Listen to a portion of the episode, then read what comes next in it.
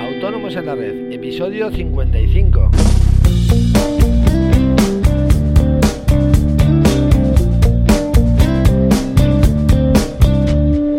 Muy buenos días a todos y bienvenidos un día más, un viernes más, por fin es viernes que decía la película, eh, Autónomos en la Red, el podcast en el que hablamos de todos aquellos temas que nos interesan a los autónomos. Ya sabéis, eh, seguros sociales, IVA, IRPF, en fin, todo lo que por desgracia tiene que interesarnos, ¿verdad? Eh, hoy vamos a hablar de las obligaciones contables de un autónomo, eh, pero bueno, antes como siempre os quiero recordar que en asesoríafiscalautónomos.es os ofrecemos todos esos servicios de contabilidad e impuestos que os ayudarán a gestionar mejor vuestros negocios y cumplir con la normativa legal a unos precios realmente competitivos. Toda la información, como siempre os digo, figura en nuestra web, pero cualquier duda que tengáis, eh, ya sea sobre nuestros servicios, dudas fiscales, eh, sugerencias para nuestro podcast, en fin, lo que se os ocurra, podéis enviármelo a través del formulario de contacto de la página e intentaré resolveroslo de la manera más clara posible. Y bueno, eh, una vez hecho el autobombo, vamos a, empezar con nuestro tema de hoy, ¿verdad?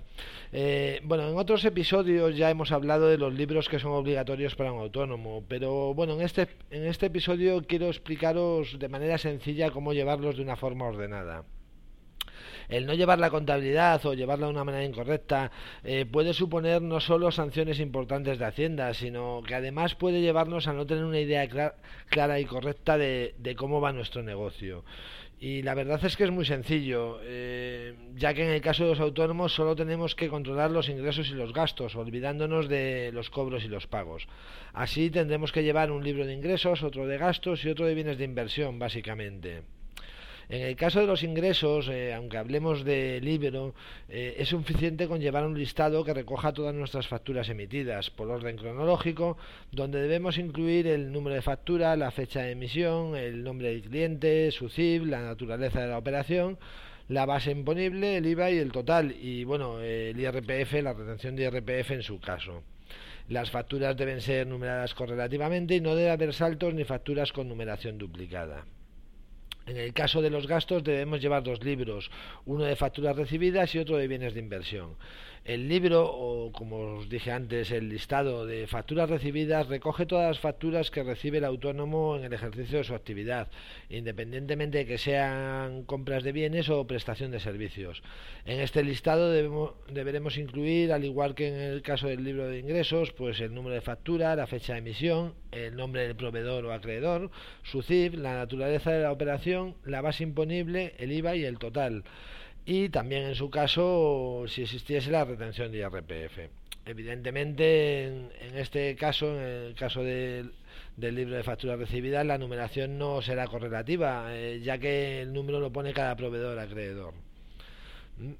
En el libro de bienes de inversión recogeremos todos aquellos bienes que hemos comprado para la actividad que tienen una vida útil superior a un ejercicio fiscal. De esta manera incluiremos aquí eh, todas aquellas compras que serán imputadas a gasto paulatinamente durante X ejercicios eh, mediante la amortización.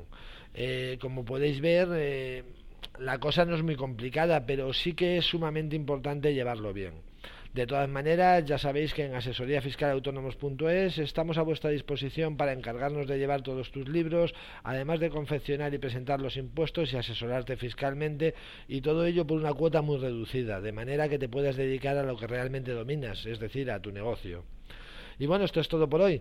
Espero que este episodio os ayude a cumplir con vuestras obligaciones de la manera más sencilla posible. Y como no, también espero vuestras valoraciones de 5 estrellas en iTunes.